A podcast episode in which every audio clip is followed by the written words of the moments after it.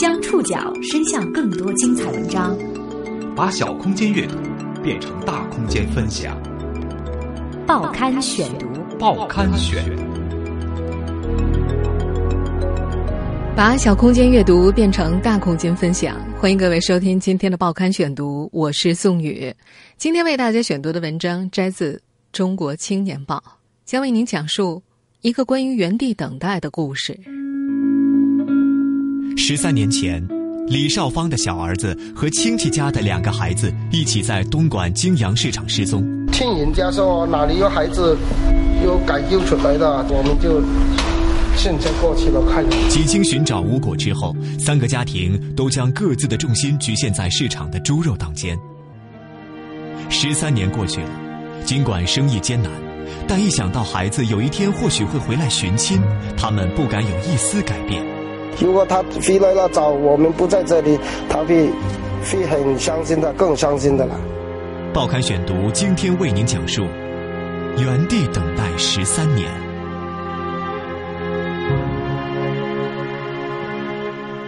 吵闹的市场里，守在猪肉案板后面的李少芳，时常会望着来来往往的人发呆。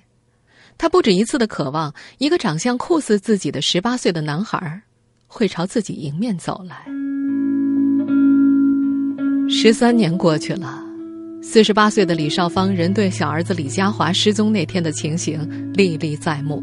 我们以前就是在这里卖肉，当时就在这里了。二零零二年六月二十八号，五岁的李家华在东莞樟木头金阳市场附近失踪，同时失踪的还有与他同岁的表弟徐家德和表弟六岁的堂姐徐文平。三个孩子同时丢失了，让三个家庭宛如被踩了刹车的汽车，前进的生活轨迹骤然停下。李少芳家的猪肉档口并不难找，从东莞金阳市场的东门进去，就在猪肉区把边儿的第一个摊位。平日里档口只有夫妇俩，寒暑假的时候，在广州读大学的大女儿李丽婷会回来帮忙。是很奇怪的。小孩，就是人家改保也要上车啊。李少芳祖籍广东梅州，讲话的时候时常夹带着客家方言。他身材矮胖，妻子李兰花身材高大。这对已经微微驼背的夫妻，如今租住在市场东门附近的一栋村屋里。这是小儿子失踪之后他们租住的第二处居所。李佳华失踪六个月之后，一家人就搬离了原先的房子，避免触景生情。这个新家与原来的住所两个方向。这些年，他们已经很少走通向老房子的那条伤心路了。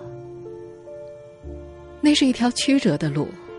十三年前的那个早上，五岁的李佳华就是走着这条路最后一次走向了市场。那天，家里的三个大孩子已经去了学校，李少芳自己要给附近的电子厂送肉，他于是派小儿子去给妻子李兰花送早饭。父子俩面对面吃早饭的时候，李家华告诉爸爸，刚才有人要带自己去看飞机。李少芳赶紧叮嘱。不要去啊！当心骗子把你骗走。小儿子自信满满的保证：“我才不去！他再叫我，我就捡石头打他。”此后的半个小时里，究竟发生了什么？李少芳至今无从得知。可以肯定的是，穿着拖鞋的李佳华那天顺利走完了那段曲里拐弯的路，把热腾腾的蛋炒饭送到了妈妈的手里。李兰花记得。儿子当时还坐在猪肉摊位后面，看着自己吃了一会儿，在跟母亲说了句想要出去玩之后，这个五岁的孩子便从此跑出了母亲的视线。而后他是如何碰上表弟徐家德、堂姐徐文平的，又是在哪里被一起拐走的，没有一丁点线索。发现孩子不见的时候，李少芳觉得心都要掉下来了。他寻遍家和市场附近的每一个角落，寻不到。跑到当地派出所报案，因为失踪不满二十四小时，警方不给立案。后来家里的几十个亲戚都被发动起来，到附近的荒山里、水库边进行地毯式的搜索。那天一路上来往的人影和车辆，仿佛是电影里的快速镜头，让李少芳感到眩晕和绝望。大女儿李丽婷对那个悲伤的日子也记忆犹新。那天放学回到家，这个敏感的女孩马上觉察出了气氛的异样。大人们都不在，只有一个亲戚照顾他们吃饭。听说小弟弟可能被人拐走了，三个孩子大哭了起来。他还记得那餐的餐桌上有他最喜欢吃的肉圆，但是他却吃不出味道来。再后来，这三对家长听人说，最后一次看到失踪的三姐弟是在市场外的马路边上，三个孩子手拉着手，挤在人群当中看《走江湖》的耍猴戏。这是十三年来他们所获得的关于孩子的唯一一点信息。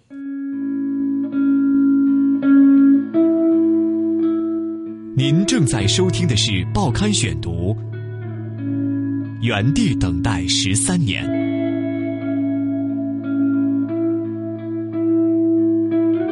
听说有记者过来采访，李少芳匆匆收拾了档口，终止了下午的生意。他擦了擦手上的油。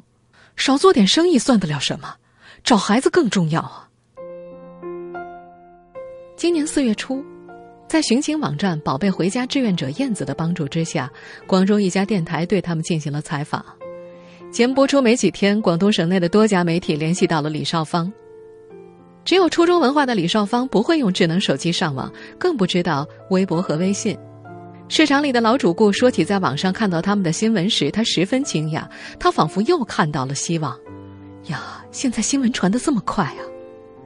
当年他们也试图借助媒体的力量，三家人凑钱，在广东省内的各大电视台和报纸上发寻人广告，结果一个月之内就花了一万多块钱，相当于李少芳家一年的收入。一度，寻找三个孩子的广告还曾登上过。香港 TVB 旗下的翡翠台，密集播放的广告和四处张贴的寻人启事，让几乎整座市场的人都认识了他们。但是这些广告和投进去的钱，石沉大海。如今金阳市场里还记得这件事的，更多的是李少芳的亲戚们。提起十三年来的寻子经历，他显得沮丧而无奈。很多人打来电话。但没什么价值。广东普宁流沙汽车站一位打扫卫生的阿姨曾打电话说，看到两男一女带着三个孩子坐上了往台山去的大巴车，李少芳和妹夫就追着去了台山，并在当地派出所报了案。警察说他们会调查，结果一直没有回音。他还拿着当地社区派出所开的一纸证明，辗转赶去广州儿童福利院，试图在被收容的孩子当中寻找。可是工作人员告诉他，这事儿要请示领导。结果，他一个孩子都没见到。在李丽婷的记忆里，弟弟刚失踪的头四个月，父亲总是隔三差五的外出寻找，市场的生意都不做了。当年寻找儿子时留下的一些票据和资料，李少芳。至今还保存着。那时没有智能手机，他只好用笔把片酬金的那些骚扰电话一个一个记下来。对着一张写有姓名地址的字条，他愤愤地说起了脏话：“被这个李纯卡害死了。”这个人曾经言之凿凿地说看见过三个孩子，结果等李少芳和妹夫坐了两段火车，大巴再转小巴，好不容易到了对方说的那个闭塞村庄，才发现。那个人的精神有问题，村里人都管他叫神经病。希望一次次破灭的感觉，让李少芳很愤怒，也让不安和焦躁的情绪在三个家庭里日益滋长。无奈之下，他们开始寄希望于迷信。亲戚给李兰花介绍了附近两个有名的神婆，按照神婆的要求，他们给买来的三只大公鸡放了血，把三个孩子的衣服泡在水里招魂。其中一个神婆说：“老家的风水不好，李少芳的父母便把家里的灶头和围墙都拆掉了。”警方当时帮他们做了 DNA 录入，但表示只有在家长们提供线索的情况之下才会进行调查，除此之外，他们提供不了其他帮助。就是说，听听人家说哪里有孩子有改救出来的，就是公安部门改救出来的，我们就。现在过去了，看，就这样。去过多少次？去过，大概都有六七次、七八次都有了。但每次回来都是都是像带着伤伤感回来。连续的奔波，没有带来任何结果。尽管不甘心，但这三家人不得不回归琐碎的生活。家里还有一家老小，生活还是要继续的。三个家庭最终做出了一个决定：原地等待。就这样，丢孩子的三个家庭将自己的人生局限在了市场猪肉档之间。十三年没有一丝改变，对他们来说，没能力满世界的寻找，但至少还能等孩子们回来。报刊选读继续播出，原地等待十三年。李少芳，二十七岁，开始卖猪肉。那时他没打算卖一辈子，但他怎么都没想到自己的人生会局限在这几平方米之间，整整二十一年。这两年。猪肉生意越加难做了，李家的摊位租金从一开始的六百块涨到了两千五百块。可是猪肉的价格在十多年间不涨反跌。徐家德和徐文平家的摊位就在李少芳家的对角线上，三家的状况差不多，只是另外两家的摊位租金更贵一些，需要卖更多的肉才能够维持。这三家人原地等待的原因很简单。和李佳华一起失踪的徐文平，在三岁的时候曾经迷路过，正是凭着家里在市场卖猪肉这一线索，才被好心人送了回来。徐文平的爸爸徐玉堂说：“他失踪的时候啊，已经六岁了，更应该记得他。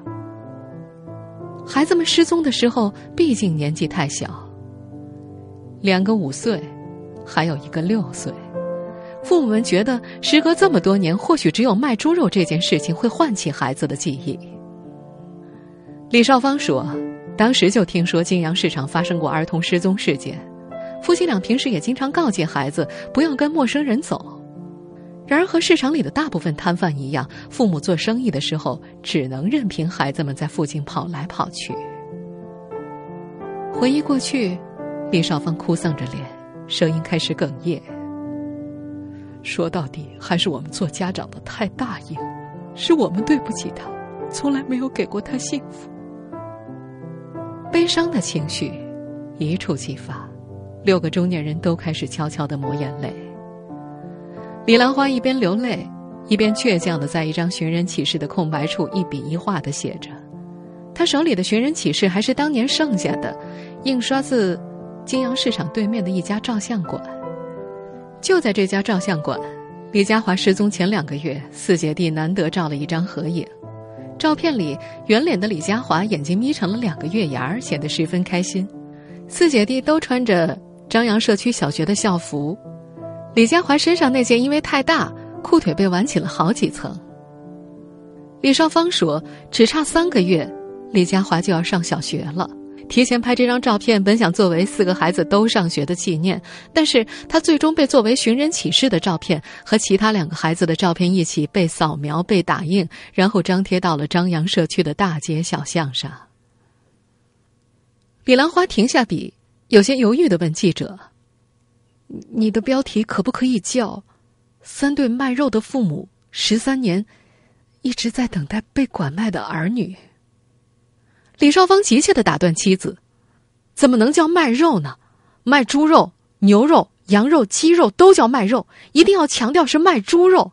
我们是卖猪肉的父母。”其他人纷纷点头，他们认为这样才能给失踪的孩子提供更加确切的回家的信息。徐家德的母亲李秀云笃定的说。这几个孩子都是在猪肉档间长大的，他还记得徐家德坐在自己的腿上问过往的人要不要买猪肉的情景。李少芳说：“我们没有能力满世界的找他们，至少可以守在这里，等他们回来。”很难说，在悲伤和执念的作用下。这十三年对于这三个家庭而言，究竟是更漫长还是更短暂？六个成年人的生活一直和过去拉扯着，看不清未来。报刊选读继续播出，原地等待十三年。弟弟失踪那年，李丽婷只有九岁，如今她已经二十二了，在广州念大学。他和周围其他的孩子一样，一天天成长，然后一个个离开樟木头，回老家，或者去外地上学。他们所经历的这个时代，被人形容为像一辆在赛道上全速发力的赛车，速度极快，无暇他顾。而他们父母的生活，似乎依旧在原地停留。李兰花每天仍旧天蒙蒙亮起床，借着昏黄的灯光去市场，等待屠宰场送来头天订好的半扇猪，然后切肉去毛，准备开门做生意。一天里只有清晨和傍晚生意不错，其他时间买肉的寥寥无几。为了把肉卖光，他们常常下午一点钟才吃中饭，而晚上则熬到九点多。没有周末，没有假期。即使在二零零三年非典那段人心惶惶、生意惨淡之极的日子，担心孩子万一突然回来，李少芳一家也没有离开市场。只是卖猪肉的同时还兼营卖醋，因为他们听说醋。可以杀死空气当中的 SARS 病毒。如今已经二十二岁的李丽婷时常觉得学校和家里就像是两个世界。在学校里，她学的是经济领域的朝阳行业信用管理，紧跟市场经济和全球经济一体化的步伐。他组建社团，结识朋友，去参观小蛮腰和琶洲广交会，乘坐新开通的地铁线路出外游玩。去年，他还随着一项活动去了香港。外面的世界似乎每一天都是新的，即便是看上去没什么变化的张扬社区，这两年也变得有些不一样了。可是，一回到张木头的家里，时间就好像变得停滞了。家里还是老样子，弟弟丢失的那种伤痛还在，人一下子就回到了过去。二零一五年春节，李丽婷避开父母，躲在被子里，用手机看完了电影《亲爱的》。他大舅、他二舅都是他舅啊！刚说是地板的是啥？窗外喜庆的鞭炮声此起彼伏，这个二十二岁的女孩对着屏幕泪流满面。影片里一群父母集体寻找丢失孩子的情节深深击中了她，她多希望他们能像电影里黄渤一家那么幸运。那一刻。他清晰的感觉到自己对弟弟的思念从没有随着时间的流逝而减弱。那时隔着一道门，他的父亲李少芳和姑父徐玉长、姑父的哥哥徐玉堂相顾无言，喝着闷酒。每年这个时候，团圆对于三个家庭而言总显得格外遥远。自从丢了孩子，他们便不愿回老家过年，因为别人问起来总是无言以对。相同的遭遇，让原本有亲戚关系的三个家庭走得更近了。那天酒局结束的时候，三个男人抱头痛哭。十三年过去了，身边的孩子都已经长大，失踪的三个孩子在父母心里却永远是童真的模样。徐文平的妈妈陈万水说：“她时常梦见女儿，还是小时候的样子，喜欢跳舞，瘦瘦小小的。”跟其他两个母亲交流之后，他发现母亲们的梦都是相似的。他们有时梦见孩子童年的事情，有时则梦到在某个偏远山区里失踪多年的孩子被找到了。可是醒来之后，他们发现身边只有当年剩下的寻人启事。启事里，走失年限被圆珠笔一改再改，联系人的手机号码却一直不改变，总是全天开着机。李少芳说：“小儿子的丢失，是命里的结束。他感觉自己的人生不再有未来，现在的生活都是在和过去拉扯着。”说话间，他忍不住又拿起儿子当年的照片端详。在四个孩子当中，小儿子长得最像他。如果小儿子没有失踪，李少芳想过改行做烟酒茶叶生意，或者经营一家茶餐厅，但是。家庭的变故将他困住了，他不得不继续卖着猪肉。我们不能走，只有在这里待。如果他找回来了，找我们不在这里，他会会很伤心的，更伤心的了。对李少芳一家来说，二零一一年算得上是一个转折。这一年，四十四岁的李少芳第一次接触了电脑和互联网。在大女儿和大儿子的帮助下，她把小儿子的信息登记到“宝贝回家”网站上。没多久，志愿者燕子与他们取得了联系。这么多年来，这是第一次有人主动帮助他们，三个家庭感觉十分温暖。报刊选读继续播出，原地等待十三年。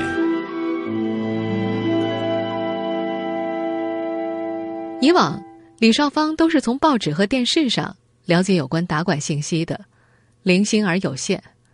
二零零七年和二零零九年，东莞警方先后解救了几十名被拐儿童。当地报纸把一张张孩子的照片拼在一起作为封面，标题是“被拐孩子寻找妈妈”。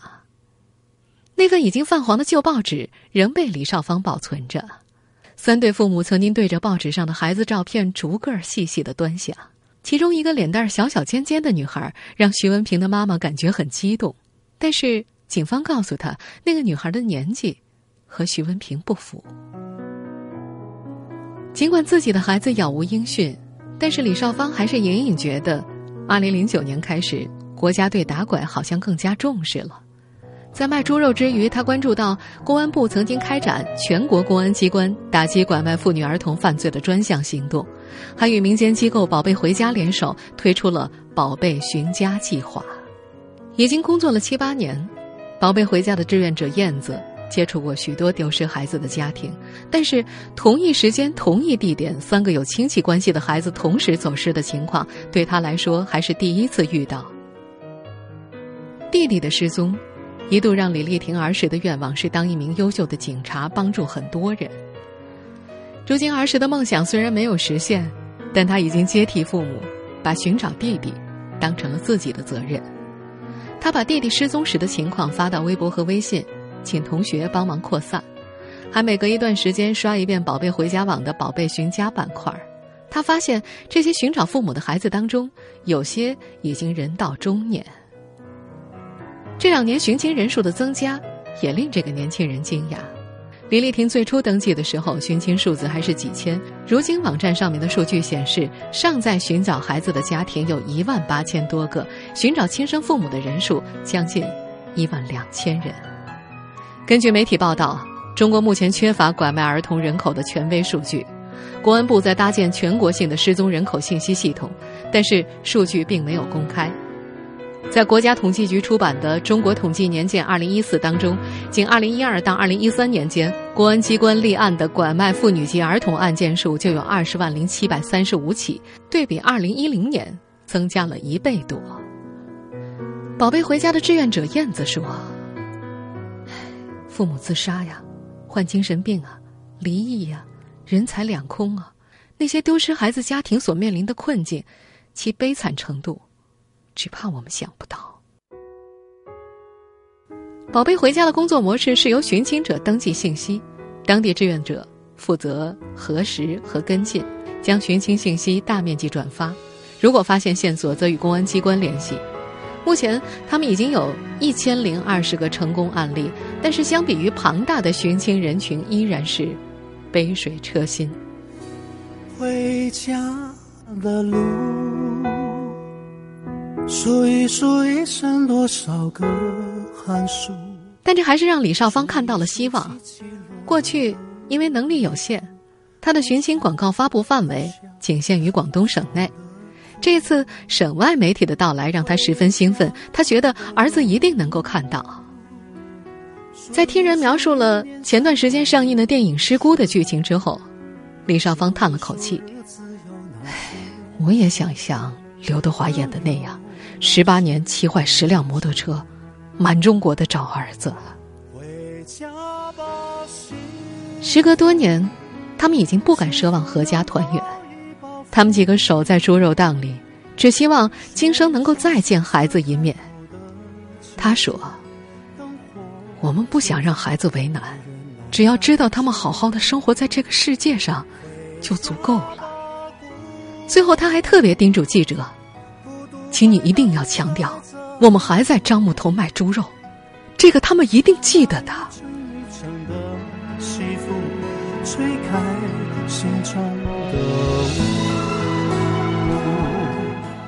听众朋友，以上您收听的是《报刊选读》，原地等待十三年。